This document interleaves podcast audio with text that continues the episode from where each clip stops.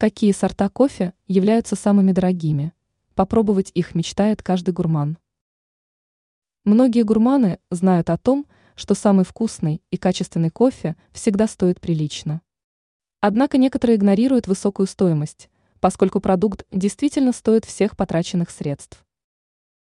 Какие сорта кофе можно назвать наиболее дорогими?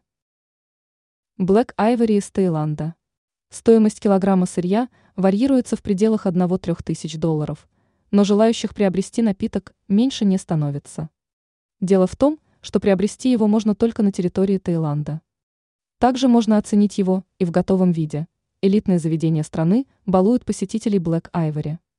Стоимость одной порции напитка при этом составит около пяти десятков долларов. Копилавок. Долгое время этот сорт кофе оставался самым дорогим – однако со временем его стали производить и другие специалисты в данной области. Однако цена все равно остается высокой. Производит данный сорт кофе на территории Индонезии, во Вьетнаме и Индии. Финка эль инжерта.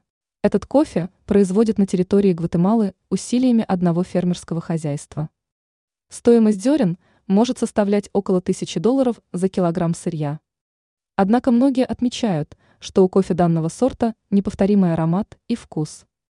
Ранее мы рассказывали о том, какие орехи являются самыми дорогими в мире.